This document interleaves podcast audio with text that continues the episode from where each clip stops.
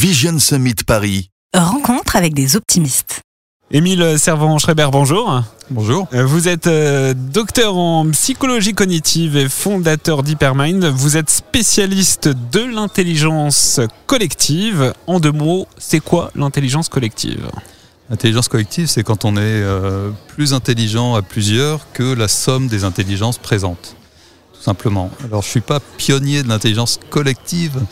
Euh, tout simplement, je suis plutôt pionnier de l'intelligence collective numérique. C'est-à-dire comment est-ce qu'on utilise euh, la somme totale des intelligences qui aujourd'hui sont toutes connectées dans une entreprise. Par exemple, comment est-ce qu'on organise l'intelligence collective de toute une entreprise à la fois euh, tous les employés plutôt que de faire des séances de post-it avec une douzaine de gens au- autour. Donc aujourd'hui, les possibilités de connexion sont telles que euh, donc avec mon entreprise Hypermind, on, on met en place euh, des systèmes, des plateformes numériques qui permettent d'exploiter l'intelligence collective massive, euh, ce qu'on appelle super collective euh, de, de toutes ces organisations. Alors, justement, très concrètement, comment on met en marche, on met en action ces euh, intelligences et cette intelligence collective au sein des entreprises?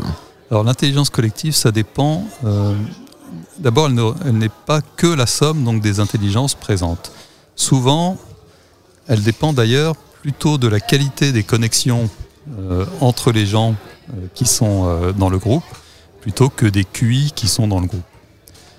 Donc, qu'est-ce qu'on fait nous? On met en place des plateformes numériques qui permettent d'organiser le processus qui va pouvoir confronter toutes les différentes opinions qui peuvent être exprimées sur un sujet. Quand on parle de confronter, on ne parle pas d'être euh, dans la simple délibération et dans la recherche du consensus. Souvent, on est plutôt dans la recherche de l'anti-consensus, c'est-à-dire de là où les gens sont d'accord pour ne pas être d'accord. Hein, parce que quand on cherche le consensus, on a tendance à se conformer aux opinions des autres, et on n'est jamais aussi intelligent en groupe que quand chacun essaye de ne pas être d'accord avec le groupe. C'est-à-dire quand chacun essaye d'exprimer là où il a quelque chose à apporter de différent de ce que le groupe est déjà en train de penser. Alors, j'ai appris quelque chose, moi, en préparant cette interview. Vous avez parlé d'intelligence de groupe Mhm. et on parle aussi de QI de groupe. On peut donner un QI à un groupe. On peut donner un QI à un groupe, on peut le mesurer, il est aussi mesurable que pour un QI individuel. Et comme je disais tout à l'heure, il ne dépend pas que des QI dans le groupe. Il dépend, euh, on s'est rendu compte, ça dépendait du- de la proportion de femmes dans le groupe, euh, tout simplement parce que statistiquement, plus il y a de femmes dans un groupe, plus il y a d'équité du temps de parole.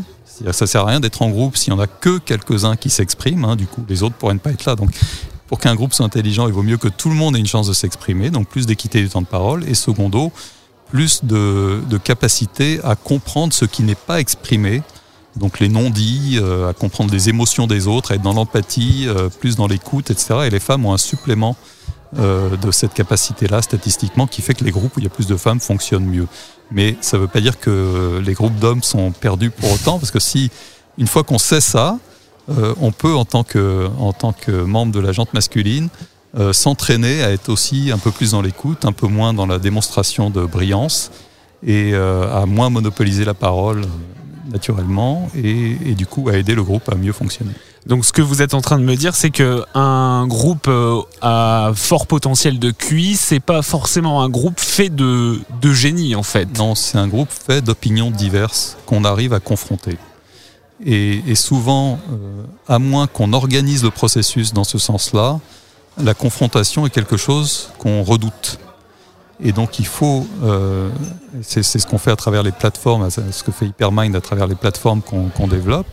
Pour les entreprises, c'est mettre en place des processus de confrontation des idées où chacun a intérêt à ne pas se conformer à ce que le groupe pense déjà et à apporter euh, sa pierre en plus euh, pour essayer de, construire un- une solution plus riche que ce qu'on pourrait obtenir quand tout le monde est juste d'accord. Donc, finalement, la digitalisation, c'est une vraie mine d'or pour mettre en marche ces intelligences collectives. Bah, c'est le seul moyen. C'est-à-dire que si on essaye de faire fonctionner euh, 1000 personnes dans une entreprise euh, à coup de post-it, euh, ça, ça devient complètement ingérable.